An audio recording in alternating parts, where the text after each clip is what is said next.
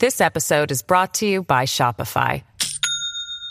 Do you have a point of sale system you can trust, or is it a real POS? You need Shopify for retail. From accepting payments to managing inventory, Shopify POS has everything you need to sell in person. Go to shopify.com slash system, all lowercase, to take your retail business to the next level today. That's shopify.com slash system. Esto es Radio Libre 790 AM. WAXYAM, cubriendo Miami, Fort Lauderdale y Palm Beach. En el cambiante mundo de hoy es necesario analizar cada acontecimiento. Por eso, Lourdes Subieta y sus entrevistados nos permiten conocer la influencia de cada hecho en nuestras vidas, no importa dónde estén pasando. Comenzamos. Feliz tarde, queridos amigos oyentes, sean todos bienvenidos a Americano Media Radio Libre 790 AM. Yo soy Lourdes Jubieta, hoy me acompaña el ingeniero Cristian Bonet, alias ex Bigotes, en los controles de Americano, el que lleva el control allí de la señal de Americano Media, Cristian Bonet. Estamos completamente en vivo desde nuestros estudios en la ciudad de Miami, en el estado de la Florida para toda la Unión Americana. Bajen la aplicación de Americano en sus teléfonos, en sus tabletas. Ahí estamos en, Apple, en Android, estamos en las redes sociales, por supuesto. La que a usted más le guste, mire, a usted le gusta Facebook, allí usted consigue Americano. A usted le gusta Twitter, allí usted consigue Americano. Getter, que está muy de moda, también está americano. Estamos en Truth, también se le gusta Truth, la, la, la red social del presidente, expresidente Trump, del nombre 45 eh, pues ahí también estamos, por supuesto. Estamos adicionalmente en Instagram. Bien bonito el Instagram de Americano, por cierto. Felicidades a todo el equipo de redes sociales de Americano que están haciendo un trabajo espectacular. Y bueno, por supuesto, queridos amigos oyentes, pues en esa aplicación ustedes lo único que tienen que hacer es bajarla en su teléfono, en su tableta, en su televisor y usted se lleva con usted toda la programación de Americano que comienza bien tempranito en la mañana con Nelson Rubio y Gaby Peroso en Buenos Días Americano. De ahí sigue toda la programación. Y bueno, pues bienvenidos a esta hora, a este espacio informativo. Esto es un programa de opinión, de entrevistas, de análisis y por supuesto, lo más importante, la participación de ustedes en Americano que la apreciamos enormemente. De norte a sur, de este a oeste, la Unión Americana, somos libres, somos americano. Comenzamos, queridos amigos oyentes. Yo de verdad, de verdad, he dedicado las últimas horas a revisar los medios en este país, la prensa norteamericana y en español también, lo que llaman los grandes medios, ¿no?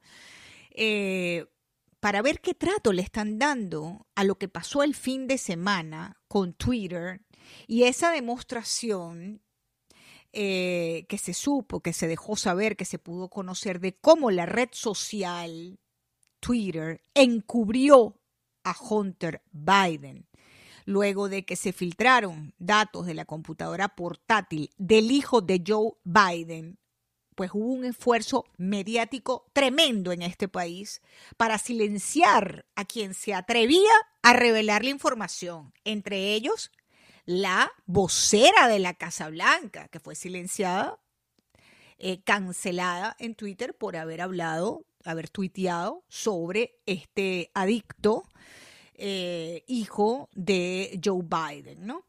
Desde drogas, prostitución, pasado por negocios cuestionables con Ucrania, con China. y circuló datos que comprometían a Hunter Biden con todo, pero como eso ocurrió en medio de la campaña presidencial del 2020, que era todos contra Trump, pues se fumaron todas esas evidencias con la complicidad de Twitter. Entonces yo dije, déjame revisar los medios a ver qué tratamiento le va a estar dando.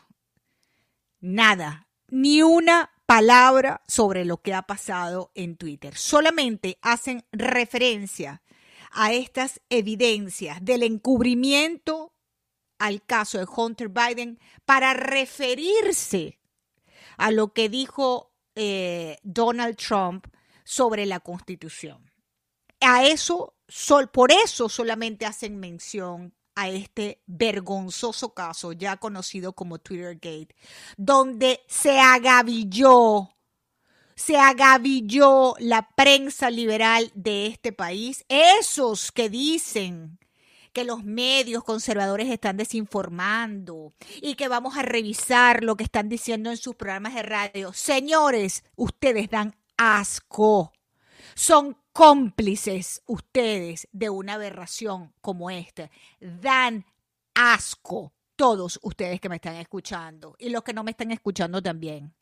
Ustedes dan asco, son cómplices de un caso que va a pasar a la historia como es este de el agavillamiento de redes sociales con medios de comunicación para silenciar a quien se atreviera a revelar información sobre la computadora del hijo de Hunter Biden. ¿Para qué? ¿Con qué objetivo? De manipular la opinión pública en virtud de un proceso electoral presidencial en los Estados Unidos. Son unos desvergonzados y son cómplices de esta situación. Y pedimos una investigación a todo nivel de lo que ha pasado con esta em, eh, empresa Twitter y las personas que se dedicaron y se agavillaron para proceder con esta situación de censura.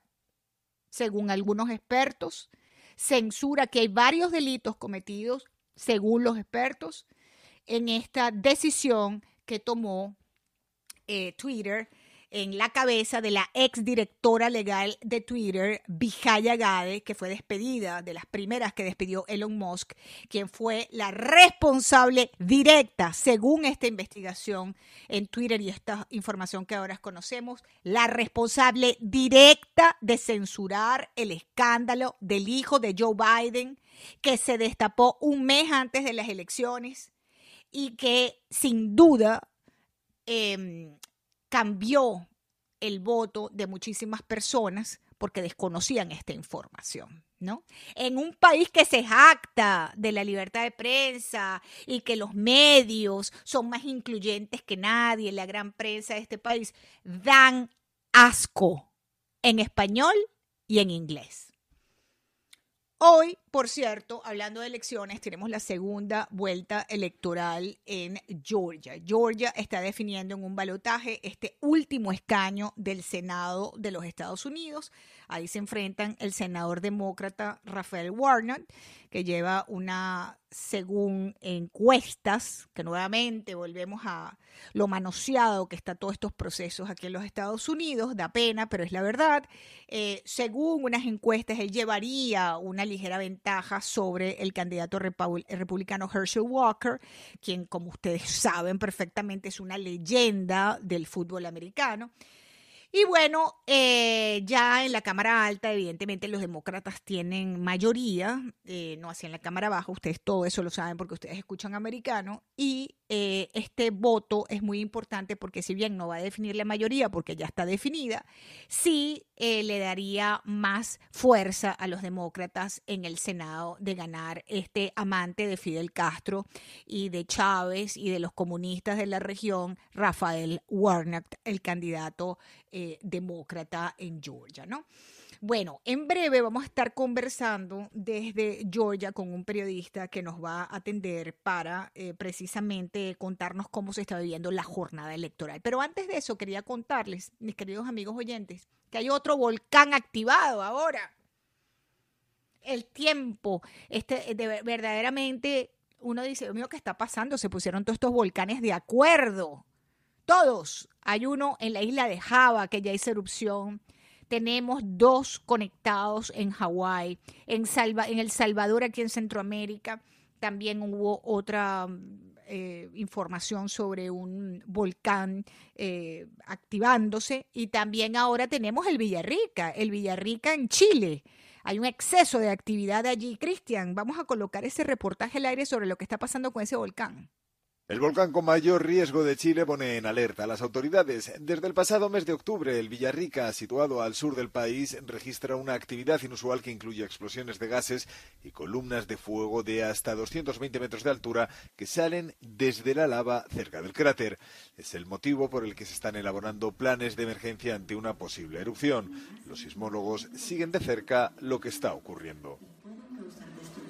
Esto es para darle confianza y seguridad a la ciudadanía respecto de que el monitoreo que hacemos es minuto a minuto, eh, que estamos eh, permanentemente eh, viendo qué es lo que está pasando y tomándole la temperatura a los volcanes, a los más importantes volcanes de Chile, que son 45 y que están en la zona sur. El Villarrica está rodeado de una exuberante naturaleza, que es un reclamo turístico, sobre todo el balneario Pucón, a solo 15 kilómetros de distancia. Las autoridades decretaron la alerta amarilla en noviembre en cuatro localidades próximas al volcán, que visitan unas 10.000 personas durante el verano austral. Bien, vamos a hacer una breve pausa, mis queridos amigos oyentes. Hoy en el programa vamos a estar hablando sobre estos 10 meses que se cumplen ya ahora en mes de diciembre. Casualmente, el 24 de diciembre se cumplen 10 meses de la invasión de Ucrania, perdón, de Rusia a Ucrania. Esta actuación del hijo de Putin que pensaba que iba a ser eh, una acción corta y resulta ser que ya vamos por 10 meses, miles de muertos, millones en pérdidas y una situación que lejos de mm, tener eh, posibilidades o por lo menos que sepamos de lograrse un cese al fuego, un cese a las hostilidades, un retorno a la sindéresis, pues este, mm, al contrario, vemos que la cosa pareciera que se está agravando, ¿no? Hoy vamos a estar conversando sobre este tema. También vamos a estar hablando, atención con esto, vamos a estar hablando con Cristi Fraga. Ella es candidata a la segunda vuelta por la alcaldía del Doral. El descaro aquí de estos políticos en el condado de Miami-Dade. Ahí se pusieron en el Doral entre gallos y medianoche, es decir, de espaldas a la comunidad, se pusieron pensiones vitalicias y retroactivas, queridos amigos oyentes. Hay gente que trabajó, si usted trabajó ocho años ahí diciendo sí, no, levantando la mano, usted está ganando, está recibiendo una pensión vitalicia. Eso fue lo que quebró, por cierto, la ciudad de Miami, pero ella nos lo va a contar durante el programa de hoy. Hagamos una pausa, Cristian, ya venimos. Quédate con This episode is brought to you by Shopify. Do you have a point of sale system you can trust, or is it a real POS? You need Shopify for retail. From accepting payments to managing inventory, Shopify POS has everything you need to sell in person. Go to shopify.com slash system, all lowercase, to take your retail business to the next level today. That's shopify.com slash system. Nosotros. Enseguida regresa Lourdes en Americano por Radio Libre 790 AM. Continuamos. Queridos amigos oyentes, gracias por la inmensa sintonía de Americano Media. Gracias por su preferencia. Recuerden que estamos completamente en vivo, además em, de la señal de Americano Media que ustedes pueden bajar en las aplicaciones de Americano y estamos en Roku, estamos en Apple TV, todo eso. También estamos, por supuesto, en Radio Libre, que es la 790M en el sur de la Florida. Gran saludo a todos nuestros oyentes.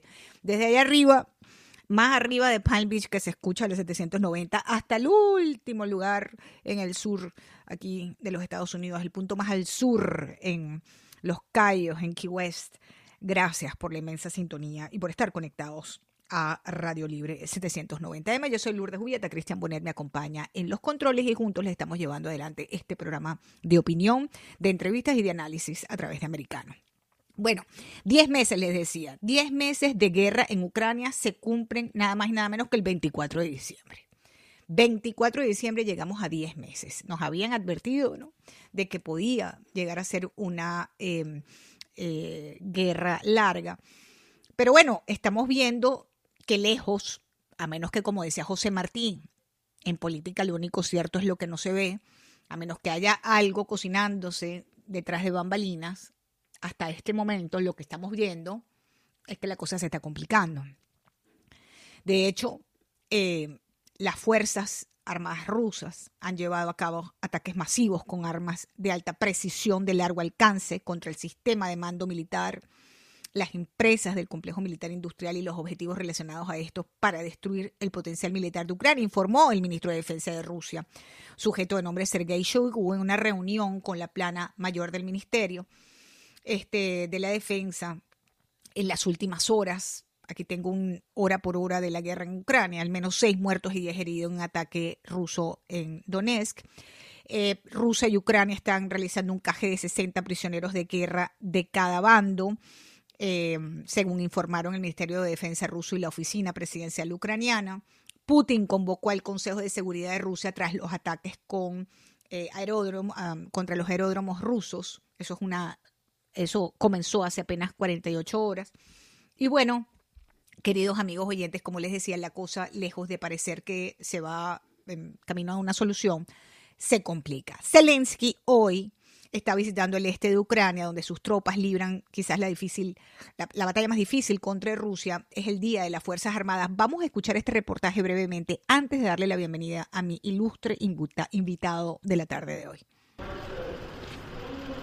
Visita de Volodymyr Zelensky a una localidad donde el ejército ucraniano libra una difícil batalla contra las tropas rusas desde hace meses. El presidente de Ucrania llegó el martes a la entrada de la ciudad de Sloviansk y saludó a los militares de su país con motivo del Día de las Fuerzas Armadas. Hoy tradicionalmente me reúno en la línea de frente con nuestros soldados. Hoy estamos en el Donbass.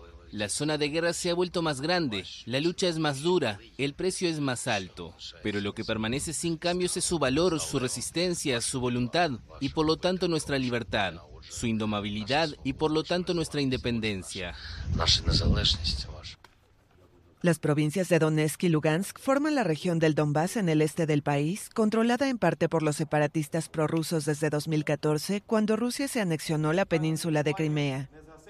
Rusia busca controlar la totalidad del territorio donde actualmente se centran los combates después de que Kiev recuperó Gerson en el sur tras casi nueve meses de ocupación rusa, un gran revés de la ofensiva lanzada por el presidente ruso Vladimir Putin. El este de nuestro estado es probablemente el área más difícil, que protege no solo el este, sino todo nuestro estado. Sloviansk, unos 130 kilómetros al norte de Donetsk, es una ciudad simbólica porque estuvo ocupada durante varios meses por separatistas prorrusos en 2014 antes de ser recuperada por las fuerzas ucranianas. La urbe se sitúa también a unos 45 kilómetros de Bakhmut, una ciudad que Moscú intenta conquistar desde el verano boreal. Ahora le damos la bienvenida a Eric de la Fuente, experto, analista en temas de Rusia y de Ucrania. Eric, qué bueno tenerte en el programa. Te saluda Lourdes Jubieta, bienvenido a Americano. Muy buenas tardes, Lourdes. Gracias por invitarme.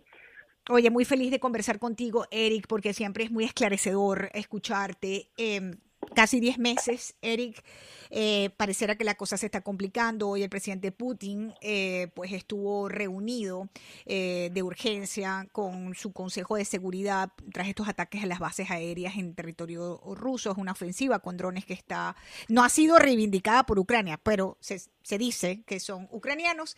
Y bueno, yo quería conocer qué consecuencias va a tener para la guerra de Putin estos ataques con drones de ser de Ucrania. ¿Cómo tú ves la situación? ¿Se complica? ¿Qué piensas tú de todo esto? Bueno, Lourdes, eh, ya, hemos hecho muchas entrevistas desde que empezó la invasión rusa en febrero y siempre te sostuvo que esto iba a ser un conflicto largo, muy largo y todavía estamos en un conflicto largo. Creo que muchas veces, eh, porque uno obviamente quiere que esto se acabe, muchas personas piensan que se va a llevar una negociación aquí. Este conflicto eh, va a continuar, aquí todavía no hay una senda diplomática. Eh, en gran parte tampoco Rusia quiere negociar, porque eh, obviamente no ha conseguido los objetivos que el Kremlin está buscando. Y, esto se va a extender eh, y ninguno de los dos lados puede todavía darle un golpe duro suficiente al otro para que llevarlo a la mesa de negociación. Entonces, por el lado de, la, de lo que ocurrió ayer, que creo que es bastante significativo ah, para los oyentes, lo, los, ah, lo que yo creo que son explosiones, dicen que fueron drones, pero yo lo dudo mucho en los aeródromos rusos es algo significativo porque eso es, muy al interior de Rusia. Eh, a ver, eh, para posicionar a los, a, los, oyentes, esto ocurre en dos zonas. Una, la zona de Ryazán, donde yo he estado. Esto queda como una hora, y media de Moscú al sureste. Yo diría que unas ciento tantas millas, ¿no? 130 millas más o menos al sureste, y la otra es en Saratov, que inclusive es a unas 450 millas al sureste de Moscú. Estamos hablando del territorio dentro de Rusia, por lo cual no es que los ucranianos le tiraron, le dieron a una ciudad en la frontera como Volgorod, que está en la frontera con Rusia, sino, para mí esto quiere decir que hay personas dentro de Rusia, hay, operativos militares rusos trabajando con los ucranianos. Esto no puede ser un dron, drones rusos, drones ucranianos, como dijeron los rusos ayer, porque no va a salir un dron ucraniano desde Ucrania y llegar hasta allí. Esto, me, esto sería, ¿dónde están los, los, los equipos antiaéreos a las defensas antiaéreas rusas. Es, más un tema interno, más un tema interno. Por eso que, quizás Putin eh, se reúne de urgencia con el Consejo de Seguridad Interna de Rusia. Sí, porque, porque están buscando quiénes son los que están colaborando con, con los ucranianos. Porque, mira, hay que entender aquí una, una cosa en este, este conflicto no es para nada blanco y negro, ninguno lo es, pero para nada. Hay muchos ucranianos que han colaborado con los rusos dentro de Ucrania. Bien, muchísimos. Esto no lo vamos a tener claro. Pero también hay rusos colaborando con Ucrania y a medida que se extiende la guerra se le complica a ambos lados. No, se le complica a, Ucrania porque obviamente se está peleando en, su territorio y, se sigue destrozando el territorio. Ahora hablaremos de los destrozos, las infraestructuras completas. ¿eh? Pero se le complica a Rusia en el sentido de que mientras más gente moviliza, más gente mueve, menos popular es la guerra y más personas tratan también de ver cómo se llega a algún tipo de, que esto no continúe, ¿no? Y entonces aquí hay un, eh, cuando sucede lo de ayer, lo más importante, sí se destruyó a un bombardero estratégico, eso es importante, pero lo más importante es que no solo lo que ocurrió adentro, ocurrió en áreas muy estratégicas. La zona de Ryazan, por ejemplo, es como si fuera un poco el, el, el West Point de acá, es donde están todas las academias de militares en la ciudad y esto es en la, esto es en la provincia. Y la base en, en Saratov es muy importante, es importantísima, por lo cual no solo es dentro del territorio ruso, sino es un territorio muy militarizado. No ocurre algo así esto tiene eh, de chiripa, esto, esto está planificado, llevó tiempo, tenía que llevar colaboración y por eso yo creo que hay esta reunión urgente porque creo que están viendo qué es lo que está pasando internamente. Ahora, tú cuando conversábamos la, iniciamos la conversación me decías que los objetivos del Kremlin todavía no se habían logrado. Y mi pregunta es, ¿lo, ¿todavía puede el Kremlin lograr esos objetivos después de 10 meses y todas estas situaciones que se han eh, presentado? ¿Tú lo ves que sí pueda lograr sus objetivos? Mira, el objetivo del Kremlin, siempre aquí se ha hablado que si Crimea, que si Donbass, no pasa por ahí. El objetivo del Kremlin pasa por básicamente o reemplazar o básicamente deshabilitar la capacidad del gobierno ucraniano. Bien, entonces en, esa manera todavía no lo está haciendo, porque Ucrania, el gobierno mantiene todavía el apoyo suficiente dentro de los eh, militares, dentro de la población civil y también la ayuda del occidente. Mientras Ucrania mantenga eso, el Kremlin va a seguir, no va ahora a decir después de todo esto, bueno, se acabó, me voy a quedar con lo del Donbass que tenía, primero que Ucrania no llegaría, pero pues, que eso lo podría haber conquistado, lo, podría haber logrado hace mucho, mucho antes, de hecho controlan como una gran parte del Donbass. Y después también eh, anexan estas regiones ficticiamente en este evento que hicieron en Moscú y después pierden el territorio, ¿no? Entonces, eh, eh, por eso. El, y el objetivo del Kremlin no pasa por una provincia u otra provincia que si llegó un porcentaje, pasa por al, final de la guerra para, para Putin, esto solo es una victoria, aquí no hay victoria, aquí los dos países van a perder, y esto lo tenemos desde el principio, aquí los países están perdedores, pero pasa por una, entre comillas, victoria si el gobierno de Kiev o, o es reemplazado o básicamente se le corta todo el, mar, el acceso al mar, toda la parte de ustedes, lo deja básicamente eh, inválido, ¿no? De una forma que no sea que, que, él pueda maniobrar lo que pasa en Ucrania. Fuera de eso, no, no es una derrota. Déjame hacer una pausa. Estamos conversando con Eric de la, de la Fuente. Regreso contigo. Anthony Blinken ha advertido que Rusia podría buscar una falsa salida de la guerra de Ucrania para reacomodar sus tropas. Eric, lo acaba de decir eh, Anthony Blinken, el secretario de Estado. Déjame hacer una breve pausa y regreso contigo. Continuamos, queridos amigos oyentes. Gracias eh, porque están, pues, sencillamente eh, sintonizados con nosotros. Siguen aquí, son sintonizados, conectados con la señal de Americano Media. Saludo a la gran audiencia también en la 790 AM de Radio Libre. Somos libres, somos americanos. Estamos conversando con el analista Eric de la Fuente, experto en estos temas de Rusia, de Ucrania, tratando de entender, ya vamos para 10 meses de la guerra eh, de Putin en Ucrania y eh, pareciera ¿no?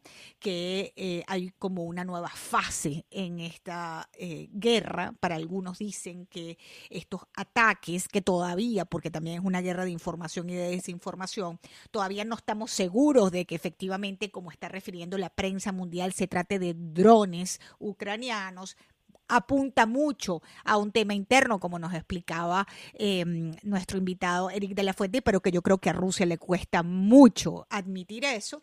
Pero en todo caso, es una guerra que está entrando como una nueva fase. Y Anthony Blinken ha dicho, el secretario de Estado norteamericano, que Rusia podría buscar una falsa salida a la guerra de Ucrania, que no produciría una paz duradera, pero que incluso podría permitir que las tropas rusas se reagrupen para volver volver a atacar. Eric, ¿tú qué piensas? ¿Qué es lo que viene?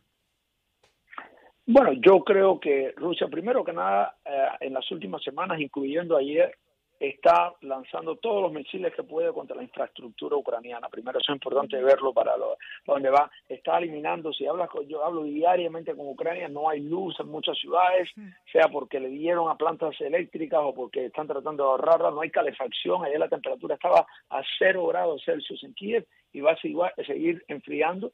Eh, el agua, lo que está haciendo el Kremlin no solo es tratar de, obviamente, eh, eh, atacar contra puntos militares ucranianos, pero darle un golpe a la sociedad, a la sociedad, a los civiles, para que realmente la pasen muy, pero muy mal. Yo he pasado invierno en Ucrania, son muy frío. Imagínate dormir o bañarse con agua fría en un invierno, de que no haya con niños enfermos, abuelos, etcétera, y presionar al gobierno ucraniano internamente. Ahí no todo el mundo está muy contento que de repente no tienes toda esta situación. Entonces te digo todo esto porque yo creo que más de una salida, ¿no? Eh, eh, yo no creo que Rusia está buscando una salida ahora, pero Rusia está buscando en el invierno, sabe que la, que por naturaleza suelen bajar la, el, el enfrentamiento bélico busca congelar un poco el conflicto para sí, para, para poder entrenar mucho más a estos reclutas, porque se anuncian las movilizaciones, pero se ha probado que estos, estos reclutas no están entrenados, no están preparados y básicamente han sido carne de cañón en algunas de estas contraofensivas y tratar de reposicionar. Por eso fue el, retroceso en Gerson. Mira, eh, te, lo puedo, eh, te lo puedo señalizar con las dos diferentes reacciones contra los contraataques ucranianos. Cuando contraatacaron en, en en Kharkiv, en, ruso, en ucraniano. Los rusos estaban, eh, eh, salieron corriendo, dejaron atrás miles de, armas, etcétera. En Gerson, que pasó hace unas pocas semanas cuando la ciudad cayó, realmente los rusos evacuaron, no entraron civiles, evacuaron para retrincherarse en una zona más defensiva y creo que con estos ataques misiles te mandaron una señal de que, bueno, vamos a proteger todo este territorio que tenemos, tratar de tomar un poco en el, este para poder entrenar más tropas. Y los ucranianos están tratando de retomar lo más territorio posible antes que realmente se congele todo. Y yo creo que se congelará en el invierno, pero también buscar congelar los rusos el conflicto para vías, seguro, mm. para reagruparse y poder de nuevo con una ofensiva a lo mejor en el principio de primavera. Eric, pero fíjate, eh, ¿a, quién beneficia esta guerra? no? Eh, dice, dice eh, el jefe de la diplomacia norteamericana, el señor Blinken, que esto acabará y acabará casi seguro con diplomacia, con una negociación. ¿Por qué no hemos llegado todavía a que la diplomacia funcione? ¿Por qué ha fracasado la diplomacia? ¿Por qué no se ha logrado una negociación? Todas las todas las guerras y todos los conflictos acaban en una negociación, pero la cuestión no es si acaban en una negociación, sino es cuándo ocurran esas negociaciones, ¿no? Y yo creo que lo primero que hay, la razón, primero porque no hay, es porque ninguna de las dos partes quiere negociar ahora. Esto tenemos que tener bien claro ahora. Los rusos no quieren negociar. Los rusos, para negociar, ellos están buscando darle suficiente golpe a Ucrania de poder deshabilitar a un futuro gobierno ucraniano, si no es uno controlado por ellos, por lo menos uno que no les represente ningún tipo de, de, de, amenaza, lo que ellos ven controlando partes claves del país, sea toda la costa del Mar Negro, que no tenga acceso al mar, controlar todo el este y básicamente deshabilitar el gobierno, ser así. Los ucranianos, por el otro lado, tampoco quieren negociar. ¿Por qué? Porque no quieren entregar todo el territorio que le ha robado Rusia, ¿no? Dentro de eso, y porque sabe que una negociación Putin ha enseñado que puede romper cualquier acuerdo y después que negocien, están seis, ocho meses sin pelear, ya pierden 15, 20% más de su territorio y puede volver a otra invasión. Entonces, ¿qué niveles de seguridad hay?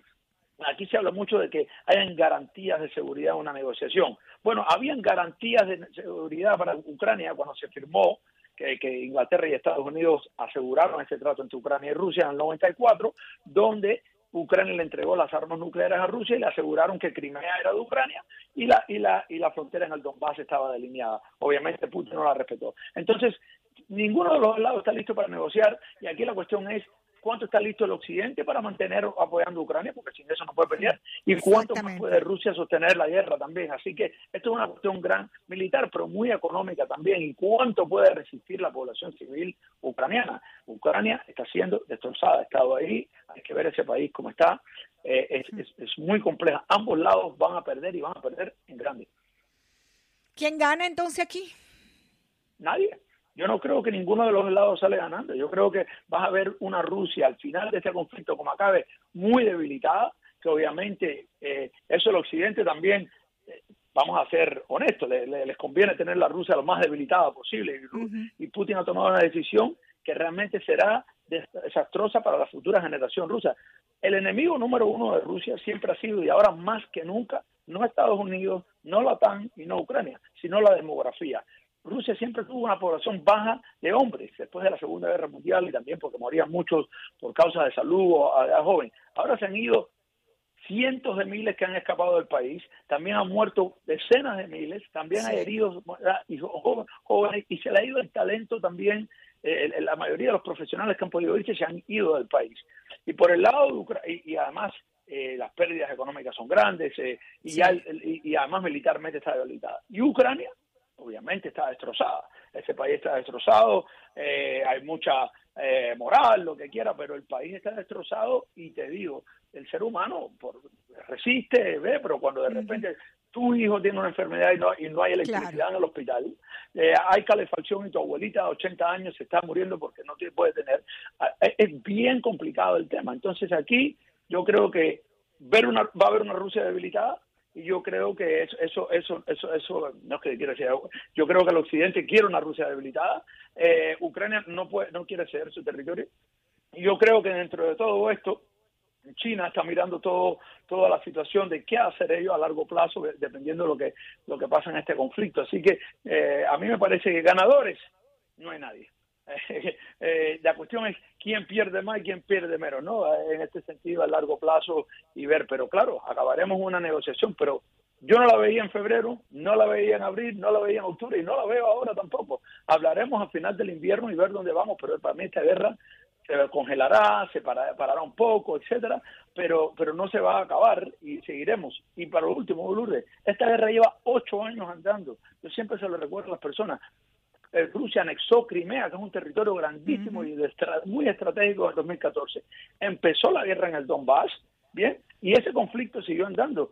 Antes de la invasión del 24 de febrero, solamente en la guerra en el Donbass se habían muerto 14.000 personas, lo que no estaba en las noticias todos los días.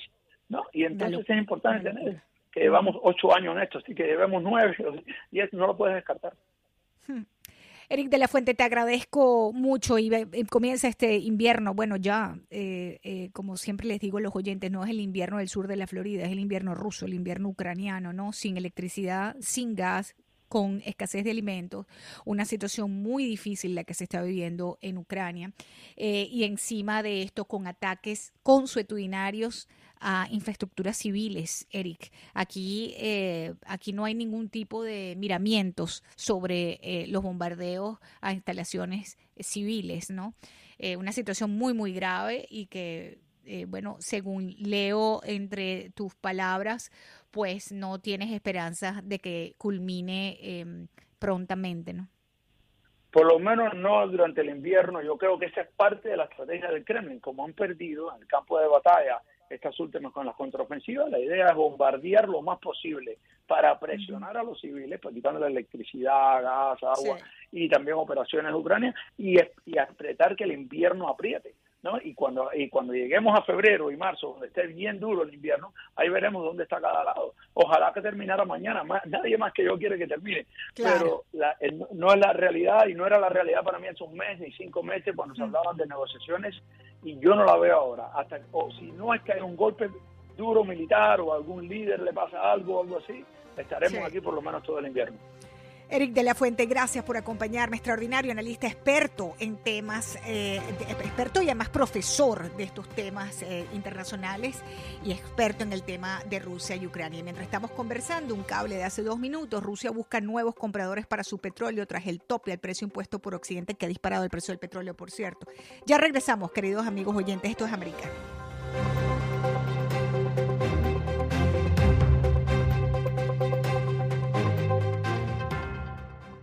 Eliminaron a España del Mundial, queridos oyentes, en un eh, partido que se dirimió en eh, penales. Marruecos eliminó a España del Mundial de Fútbol. Este eh, Mundial ha sido bastante sorpresivo, ¿no? varios eliminados importantes. Pero bueno, tenemos todavía esperanzas con los nuestros que están allí, los nuestros aquí en nuestra región me refiero, ¿no? Eh, y bueno, vamos a ver qué pasa. Por España, eliminado del Mundial, Marruecos eh, le ganó en penales y avanzó a cuartos de final. Bien, queridos amigos oyentes, quiero darle la bienvenida a eh, Cristi Fraga. Cristi no necesita presentación aquí en el sur de la Florida, es una joven eh, dama que comenzó muy jovencita en, la política. Eh, la conozco desde precisamente desde sus comienzos. Doy fe de que desde muy jovencita comenzó en esto. Ella ha hecho de, de verdad, además tiene un matrimonio bellísimo y un bebé precioso, es madre, es profesional, es empresaria. Cristi Fraga ha logrado conjugar esa pasión que ella tiene por el servicio público, teniendo cargos importantes, algunos de elección popular, ¿no? Como ha sido, ha estado en la Junta Escolar del Condado Miami-Dade, uno de los, eh, de los em, eh, entes escolares más grandes de, la, de Estados Unidos y con más problemas, por cierto.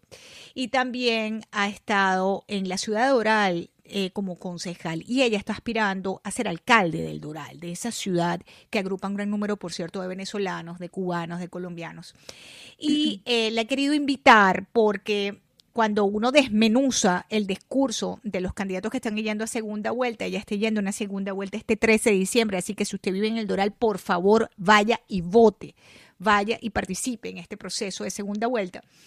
Eh, uno se queda verdaderamente patidifuso con las cosas que pasan en el Doral y que siempre quieren tapar y hacerla entre gallos y medianoche, como fue colocarse una pensión vitalicia y retroactivo el exalcalde Juan Carlos Bermudo junto a los comisionados que ahora están aspirando también algunos de ellos a una reelección, ¿no? Van a una segunda vuelta. Bienvenida Cristi Fraga, qué bueno tenerte en el programa.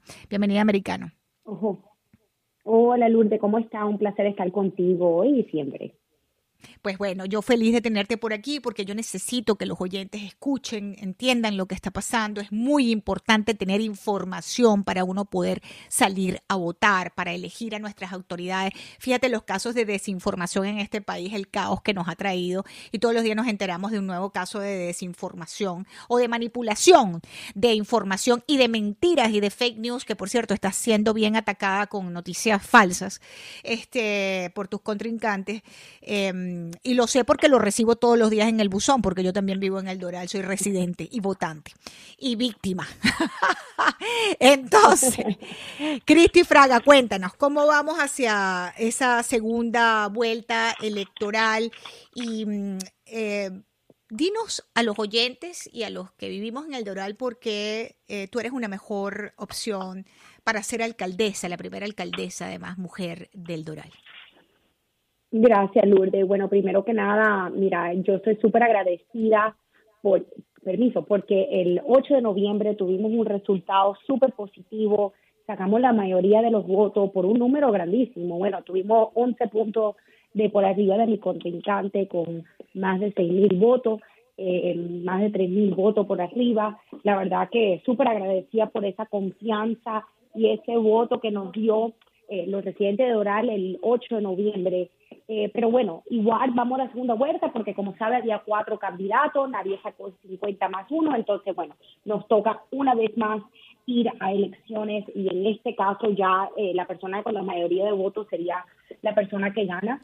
Eh, mayoría simple. Creo que vamos a tener Así es, mayoría simple, claro que sí. Y bueno, yo creo que, que, los residentes han visto el labor que se ha hecho, los resultados, en los diferentes cargos que he tenido, he creado una relación muy cerca y muy profunda con esa comunidad, eh, confían en el trabajo, confían en lo que uno dice que lo va a hacer. Eh, y como has dicho, en esta campaña mis contrincantes han decidido tomar un, eh, un tono muy negativo, hablando eh, puras mentiras, realmente eh, tratar de confundir a los residentes, no solamente de decisiones que se han tomado desde adentro de la alcaldía, pero en temas personales también míos, en cual hemos desmentido todo lo que han dicho y hasta me he tenido que demandar y, mandar una carta eh, básicamente eh, eh, notificando a las personas que están haciendo esto que están tocando un tema de difamación muy fuerte porque están sacando información que saben que no es de verdad y saben que es una información falsa, eh, Lourdes. Entonces, eh, pues nosotros hemos enfocado una campaña de sobre los temas, una campaña positiva hablando de lo que le interesa a los residentes, que es realmente eh, propuestas y soluciones para mejorar la calidad de vida de, los que viven aquí en Doral. Temas de infraestructura, de seguridad, eh, temas de la ser fiscalmente responsable, porque sabemos, como acabas de hablar hace un ratico, sobre eh, las pensiones vitalicias. Eh, y el eso es increíble. claro, sabemos que hubo un bono de 150 millones de dólares que se aprobaron, que se aprobó en 2018, el cual fue primordialmente para el Parque Central y el Parque Central no se ha terminado. Estamos cuatro años atrasados y, y, 47 millones de dólares por sobre el presupuesto. Entonces, estos son temas que yo he hablado claramente, que he, eh, he denunciado, porque creo que realmente es algo que los residentes tienen que saber. Eh, con respeto lo he hecho, pero creo que es importante que los residentes tengan esa información para hacer una, una decisión de quién es la mejor persona para liderar el Doral hacia el futuro. Eh, y, y, que, y que es importante y que es importante decirlo porque nadie habla de esto. Nadie le dice a los votantes del Doral, óigame, los concejales del Doral junto con el alcalde Bermúdez se pusieron, aprobaron de espaldas al público porque no, no nos preguntaron eso, si nosotros estamos de acuerdo o no, los residentes de Doral.